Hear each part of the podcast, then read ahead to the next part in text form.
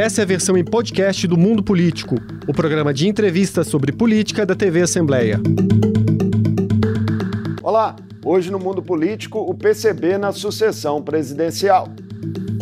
Quais serão as principais propostas da legenda de esquerda na disputa pelo Palácio do Planalto? E como ela enxerga os desafios do atual cenário econômico e político do Brasil? Eu vou conversar com a professora e economista Sofia Manzano, oficializada em convenção no último sábado como candidata do PCB à presidência da República. Seja bem-vinda ao mundo político, Sofia. Muito obrigada por estar aqui com vocês, é, cumprimentar todas e todos os mineiros que estão nos assistindo nesse momento. Prazer recebê-la, Sofia. É, você é uma das três mulheres confirmadas por hora na disputa pelo Palácio do Planalto neste ano. E o PCB também terá uma mulher, Renata Regina, que já esteve conosco aqui no mundo político, como candidata ao governo de Minas. Qual a importância dessa representatividade nas escolhas do partido? É muito importante que as mulheres participem cada vez mais da política. Mas nós temos que chamar a atenção que, apesar de nós já termos uma quantidade de mulheres na, na política, essas mulheres elas são, vêm, a maioria delas, né, das classes dominantes, da elite, é, de famílias tradicionais na política. É, nós, do PCB, nós queremos que as mulheres trabalhadoras ocupem os cargos políticos, porque só uma trabalhadora sabe de fato quais são as políticas necessárias para enfrentar o machismo, a misoginia, a desigualdade de renda, a opressão sobre as mulheres no mercado de trabalho e na vida cotidiana. Portanto, o nosso partido coloca, sim, muitas mulheres na política. Temos esse ano uma quantidade bem grande de mulheres, mas mulheres trabalhadoras. Sofia, este ano o PCB completou 100 anos de existência. Né? O partido foi fundado em 25 de março de 1922. Mas o contexto né, da sua fundação era muito diferente do momento atual que a gente vive. Você entende que a legenda conseguiu se atualizar de lá para cá, em termos de ideologia? Completamente, né? Mas o mais importante de tudo é que, em primeiro lugar, é uma honra e um orgulho ser a candidata do, é, à presidência da República pelo PCB nesse ano do seu centenário. Mas, acima de tudo, o momento em que nós estamos vivendo no capitalismo brasileiro e mundial faz com que a luta dos comunistas, das comunistas, seja necessária e imprescindível para a gente transformar a sociedade e tornar a sociedade compatível com a humanidade e o meio ambiente. E não, como é hoje, né, apenas na destruição dos seres humanos e do meio ambiente em prol do lucro, né, da riqueza de poucos. Então, o PCB ele tem sim um programa político muito moderno, contemporâneo e absolutamente necessário nesse momento histórico em que nós estamos vivendo. Hoje, Sofia, 1 de agosto é também uma data especial para os integrantes do PCB, que marca o aniversário da União da Juventude Comunista, na qual você atuou né, como secretária-geral. Como você avalia, Sofia, a participação dos jovens na democracia brasileira? Nós tivemos um recorde né, de adesão de novos eleitores entre 16 e 18 anos, em comparação com outros anos né, de disputas presidenciais. Você acredita que esse recorde pode, de repente, ser um indicativo de uma participação, um engajamento mais efetivo dos jovens na política nos próximos anos?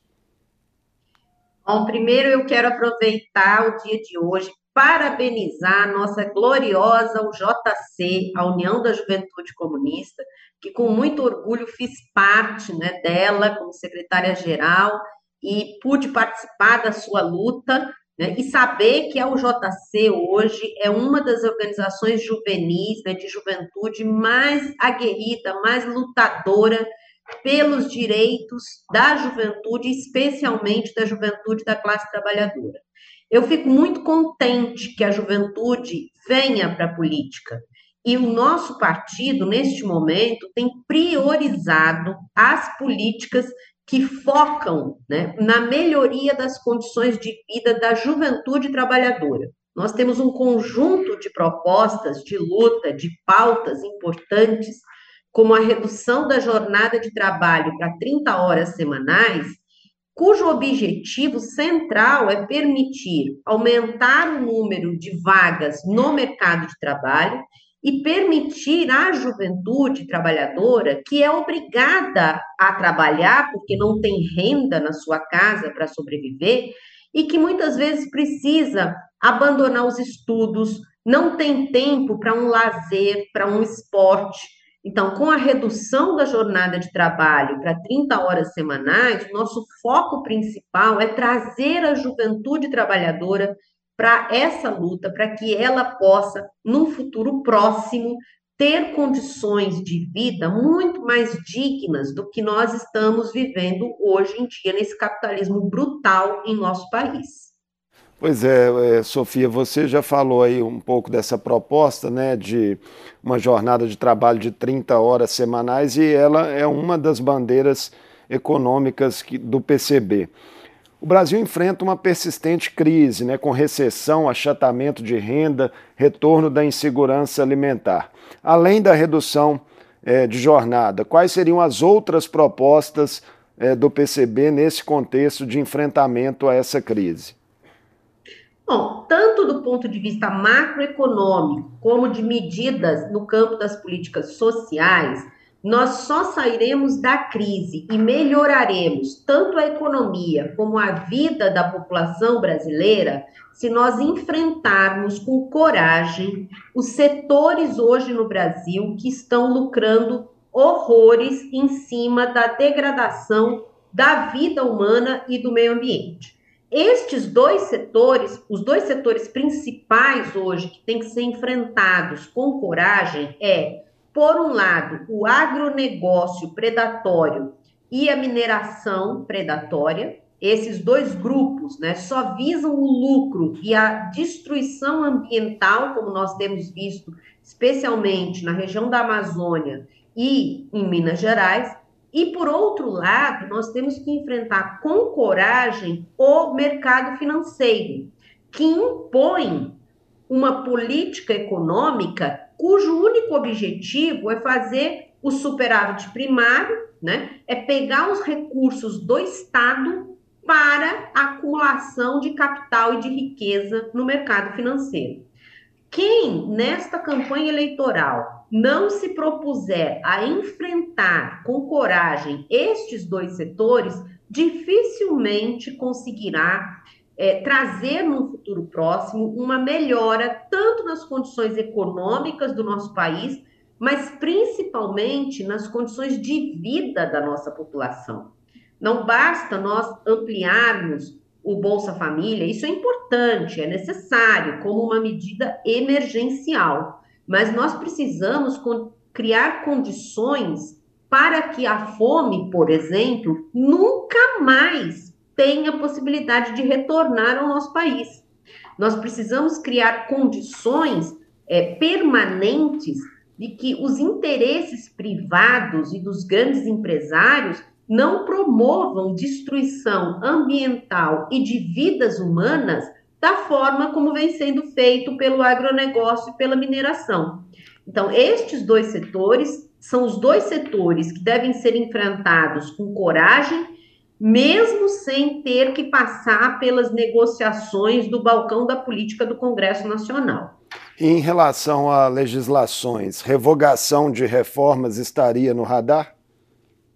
É evidente, né? Todas as reformas que foram feitas, né, de Michel Temer para cá, tiveram por objetivo privilegiar os ricos e poderosos, a classe dominante, né, o empresariado e a consequência disso foi o empobrecimento brutal da classe trabalhadora, o retorno do país no mapa da fome, a destruição ambiental, a privatização de setores estratégicos e o engessamento do Estado naquilo que o Estado deve fazer, que é promover as políticas públicas sociais. Então, a revogação da reforma trabalhista é imediata, tem que ser uma luta imediata. A revogação do teto de gastos, nenhum governo futuro conseguirá governar se não revogar o teto de gastos. A revogação de todas as reformas previdenciárias que foram feitas desde Fernando Henrique Cardoso, também no governo Lula, porque foram feitas reformas previdenciárias no governo Lula, e também a última reforma previdenciária. E, e também fundamental dizer que a revogação da reforma do ensino médio, porque esta reforma vai piorar muito a educação no nosso país. Ainda no, no campo temático, né, chama atenção o comprometimento do PCB com duas pautas que ainda despertam muita polêmica na sociedade: a descriminalização das drogas e a legalização do aborto, que são defendidas abertamente pelo partido. Por quê? Veja bem, é, nenhuma de nós, mulheres, quer fazer aborto ou defende o aborto. Mas o aborto no Brasil, ele é legalizado e não é criminalizado se você for uma mulher rica e tiver recursos ou para fazer o aborto numa clínica dentro do país, nas melhores condições, em que ninguém vai te denunciar, ou para ir para outro país fazer o aborto. Enquanto a grande maioria das mulheres trabalhadoras mais pobres, desprovidas de recursos, são criminalizadas e são é, muitas vezes impedidas e, inclusive, sofrem é, sequelas e até a morte por conta de uma falta de planejamento familiar, falta de uma educação sexual que mostre as técnicas é, contraceptivas. Portanto, enfrentar esta pauta é uma questão de saúde pública e de justiça social. Não tem nada a ver com os aspectos morais né, do aborto. E mais, todos os países que legalizaram o aborto teve uma redução nesta prática. Né? Hoje no Brasil nós temos uma estimativa que cerca de um milhão de mulheres recorre ao aborto. E o aborto não pode ser uma prática é, contraceptiva e nem tampouco pode ser deixado na situação em que está que se você é rica ou filha de poderosos políticos e empresários, pode fazer aborto tranquilamente, enquanto as mulheres trabalhadoras sofrem na carne e com a vida por conta dessa legislação horrível que nós temos. Com relação à descriminalização das drogas, também visa pensar na saúde e na segurança da nossa juventude a política de guerra às drogas no Brasil não é uma política de guerra às drogas, é uma política de guerra à juventude preta, pobre, periférica. A política de combate às drogas, ela deve ser feita com inteligência, com educação, com um Estado que pense no problema, não atacando a ponta desse problema e levando à morte um conjunto de jovens que não tem outra situação a não ser viver nas comunidades periféricas. Portanto, a descriminalização das drogas é importante porque ela tem levado a uma política genocida contra a nossa juventude trabalhadora e, ao mesmo tempo, a ampliação do encarceramento de usuários que não deveriam ser enquadrados na política é, de combate a todos os problemas derivados de qualquer tipo de vício, porque não são só as drogas ilegais que geram mazelas na nossa população, né? O tabagismo, o alcoolismo, o vício em remédios também são problemas que devem ser tratados com uma visão de saúde e não de guerra e assassinatos, como nós temos visto ocorrer nessa política de guerra às drogas. Sofia, falamos um pouco aí das principais plataformas do PCB, mas eu queria saber também, é, do ponto de vista pessoal, o que lhe move como cidadã é, e militante a apresentar-se à sociedade como candidata à presidência da República. Você que já foi candidata a vice em 2014, mas agora encabeçando uma chapa. Bom, em primeiro lugar, dizer que, assim, desde muito jovem, né, eu, eu me filiei ao PCB, 1989, e desde então, enquanto o capitalismo existir e as consequências nefastas do capitalismo existirem, eu estarei na luta política, sendo candidata ou não. Porque a política a gente faz no dia a dia, não é só no momento eleitoral. Em segundo lugar, neste momento eleitoral, o meu partido ele tomou uma decisão de participar com uma candidatura à presidência e aos governos né, em diversos estados, como em Minas Gerais, com a minha queridíssima Renata Regina e a Tuane Guimarães, que é a vice, né, duas mulheres né, nessa chapa importante em Minas Gerais.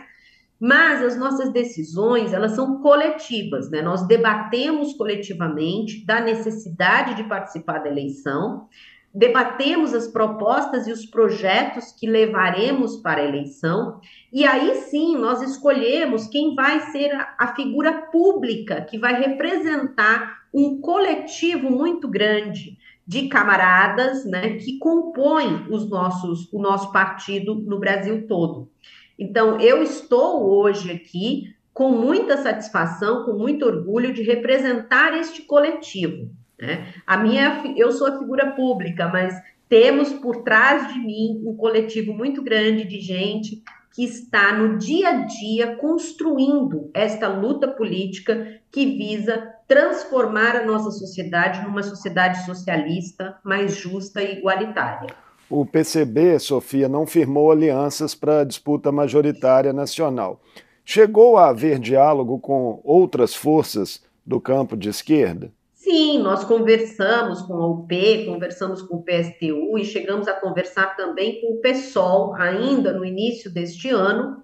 No entanto, né, diante da conformação né, deste grande bloco né, de forças políticas tão antagônicas, tão diferentes né, nos seus projetos, em torno da figura do ex-presidente Lula, nós decidimos apresentar a candidatura à presidência porque nós achamos que esse tipo de é, coligação partidária que tenta agradar gregos e troianos, no final das contas, não vai conseguir se sustentar politicamente. E vai, na verdade, agradar os de sempre, que são os ricos e poderosos, os empresários, o agronegócio, o mercado financeiro.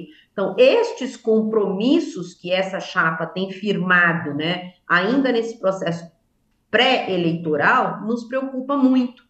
Porque se nós não tivermos um compromisso firme com a classe trabalhadora, e fazer com que a classe trabalhadora seja protagonista da política pública no Brasil, nós não avançaremos para superar a situação de miséria e pobreza que nós estamos vivendo hoje. Mas nós conversamos sim com algumas forças políticas, mas decidimos mesmo assim manter a nossa, a nossa candidatura nesse processo eleitoral. Houve é, diferenças inconciliáveis aí também, por exemplo, com o PSTU, com a Unidade Popular, que estão também apresentando candidaturas?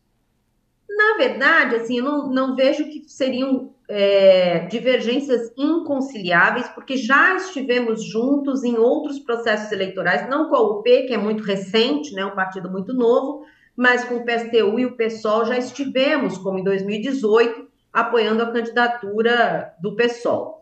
A questão é que é o seguinte: hoje nós entendemos que é muito mais importante nós termos três candidaturas que estão colocando a classe trabalhadora em primeiro lugar nos seus projetos políticos, porque são três vozes que podem falar com muito mais gente.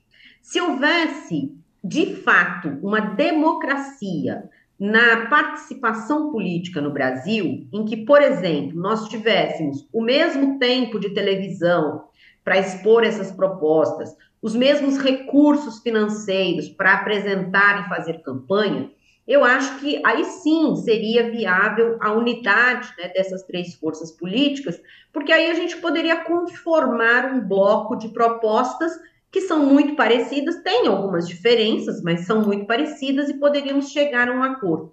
Mas veja, nós somos tão perseguidos, principalmente né, pela grande mídia comercial, que é muito mais importante termos três vozes do que uma só que teria um espaço pífio, um espaço muito pequeno de apresentar essas propostas para a classe trabalhadora. Então, hoje eu não vejo problema algum em que a esquerda, no momento eleitoral, apresente as suas próprias candidaturas, já que na luta política cotidiana nós estamos sempre juntos. Estaremos juntos nas manifestações, estaremos juntos na construção dos atos políticos, estaremos juntos fazendo a luta política no cotidiano.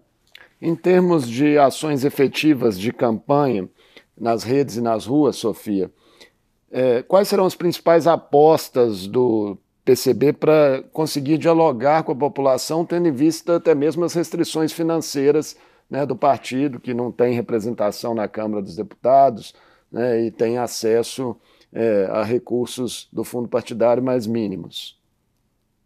É, na verdade, o fundo partidário nós não, não temos, é. não recebemos nada. Nós temos a cota mínima do fundo eleitoral. O fundo eleitoral, perdão. Mas isso. Nós estamos é, apostando fortemente numa prática política que foi um pouco perdida né, da, da nossa democracia brasileira, que é a conversa mesmo é, pessoal, né? Ir às ruas e tratar das questões. Eu sei que isso vai parecer uma utopia, porque não podemos falar com milhões, né, por uma, um canal de televisão de grande alcance, no entanto, é uma conversa muito mais honesta, né? de, de não esconder através do marketing político, né? esconder os seus reais pro, pro, projetos e propostas, como acontecem nas grandes campanhas que são divulgadas pela televisão. O nosso projeto é retomar uma, um trabalho de base, um trabalho nas ruas, um trabalho nos locais de trabalho e moradia da classe trabalhadora. E nós temos feito isso. Né? Eu já estive, estive na porta da Vale conversando com os trabalhadores em Itabira, estive na porta da Uzi Minas conversando com os trabalhadores em Ipatinga, estou hoje né, na Baixada Santista, em São Paulo, também fazendo essa conversa, e isso tem é, feito, tem um efeito duradouro muito mais importante do que apenas uma peça publicitária feita muitas vezes para enganar o eleitor, né? porque depois o eleitor vota e o que acontece na realidade não tem nada a ver com aquela peça publicitária que ele assistiu na televisão. Com as chapas proporcionais que vocês estão desenhando nos estados, você crê que será possível romper essa barreira é, de não ter uma representação na Câmara e garantir enfim, né, uma voz a partir do próximo ano? Acreditamos sim, especialmente em Minas Gerais. Peço, inclusive, que as pessoas procurem né, os nossos candidatos e candidatas a deputados federais e estaduais. Nós temos em todas as regiões de Minas, as macro-regiões de Minas, nós temos os nossos a nossa chapa aos, ao legislativo. São pessoas de luta, são pessoas comprometidas no seu dia a dia com esta luta. Não é só no momento eleitoral, não. Está sempre ali. São pessoas que você vai conviver na sua região com elas, né? De fato, ali batalhando pelos interesses da classe trabalhadora. E nós acreditamos, sim, que será possível, né, colocarmos é, um comunista ou uma comunista né, na Assembleia, no, no, Legislativo, tanto na Assembleia Legislativa quanto no Congresso Nacional. Não só em Minas Gerais, mas Minas Gerais especialmente, né, nós temos um trabalho belíssimo aí. Mas temos candidaturas em São Paulo, no Rio de Janeiro, no Paraná, no Espírito Santo, em, no Distrito Federal, enfim, na Bahia, em Pernambuco, em diversos estados do país. Maranhão, Piauí. As pesquisas da sucessão presidencial, Sofia, têm trazido resultados relativamente constantes até agora, com uma polarização cristalizada aí entre o ex-presidente Lula e o atual presidente Bolsonaro. Esse quadro ainda pode mudar? Eu acho que nós esperamos, né? Faremos uma bela campanha para que é, tenhamos uma chance né, de aparecer de forma mais é, contundente nas pesquisas, mas é, eu sinto pena né, da nossa sociedade que não pode discutir outros projetos. Né? Fica nessa polarização despolitizada, em que tanto um lado é evidente que o bolsonarismo é um fascismo em nosso país e nós temos que derrotá-lo a qualquer custo. Né? Mas também o outro lado não procura apresentar medidas concretas para que as mudanças estruturais sejam feitas em nosso país. e isso despolitiza muito o debate. Né? É, essa, esse tipo de eleição plebiscitária, né, é, ele acaba não trazendo para a classe trabalhadora, ou melhor, acaba não trazendo a classe trabalhadora para o interior da política. A classe fica simplesmente na posição de olhar para um, olhar para outro e ir lá na urna e apertar um botão. O que nós queremos é que a classe trabalhadora volte a ter protagonismo, ela própria. Né? E para isso ela precisa se organizar, ela precisa participar no dia a dia da política, né? construir o poder popular, que é uma forma de, independente de quem seja eleito, o nosso poder de fato seja respeitado. Em um eventual segundo turno, o PCB se posicionaria formalmente? Ah, sim, nós somos um partido que tem muita responsabilidade com, os, com o futuro do país. Nós estamos na campanha Fora Bolsonaro desde o primeiro momento né, é, em que esse sujeito ocupou a presidência da República, inclusive antes né, do, da eleição do Bolsonaro, nós já estávamos na rua com ele não, fazendo campanha contra, tentando virar voto no segundo turno de 2018. E neste ano, mais uma vez, teremos o mesmo compromisso. O nosso compromisso é de derrotar Bolsonaro a qualquer custo. Em segundo lugar, o nosso compromisso é impedir qualquer aventura golpista ou de fechamento democrático e que impeça a posse do presidente ou da presidenta eleita neste processo eleitoral. Portanto, nós não só teremos uma, uma postura proativa no, se tiver segundo turno, no segundo turno, como também estaremos organizadas e organizados para garantir que o processo democrático continue o seu curso e impedir qualquer atitude golpista ou violenta ou de causar o caos no país, como parece que o bolsonarismo pretende agir neste momento. No seu entendimento, a nossa democracia está em risco? Acredito que sim, eu acredito que está sim, existe um risco para a nossa democracia. Não é o fato de é, vencer no primeiro turno ou vencer no segundo turno que vai deixar a democracia mais tranquila. O que vai garantir a permanência da nossa democracia é nós que somos democratas, que somos a favor do Brasil, nós devemos ocupar as ruas nas manifestações e fazer com que estes grupos fascistas e violentos e que são contrários à democracia voltem para o subsolo da onde nunca deveriam ter saído. Essa questão para nós é fundamental e é importante a defesa da democracia, das liberdades democráticas e dos ritos eleitorais, conforme está na nossa Constituição e tem, e tem sido feito até agora. Sofia, foi um prazer recebê-la aqui no Mundo Político. Boa sorte na campanha aí, na disputa pela presidência da República, pelo PCB.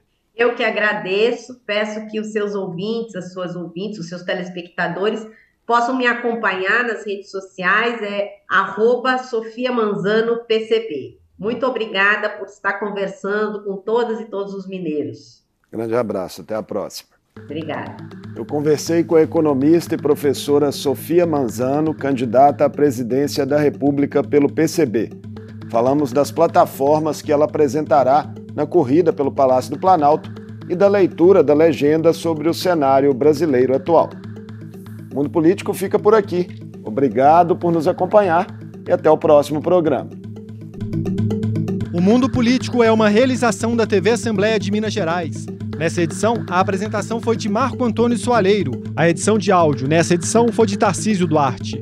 A produção é de Tayana Máximo e a direção é de Alevi Ferreira. Você pode seguir o Mundo Político nos principais tocadores de podcast. Assim, você não perde nenhuma edição do programa. Para assistir a essa entrevista e aos outros conteúdos da TV Assembleia, acesse almg.gov.br/tv.